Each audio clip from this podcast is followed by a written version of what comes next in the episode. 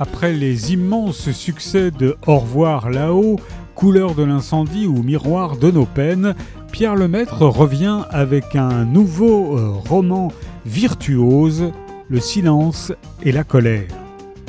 Un ogre de béton, une vilaine chute dans l'escalier, le salon des arts ménagers, une grossesse problématique, la miraculée du Charleville-Paris, la propreté des Françaises, savon du Levant, savon des gagnants, les lapins du laboratoire de Lavaux, 20 000 francs de la main à la main, une affaire judiciaire relancée, la mort d'un village, le mystérieux professeur Keller, un boxeur amoureux, les nécessités du progrès, le chat Joseph, l'inexorable montée des eaux, une vendeuse aux yeux gris, la confession de l'ingénieur Détouche, un accident de voiture et trois histoires d'amour.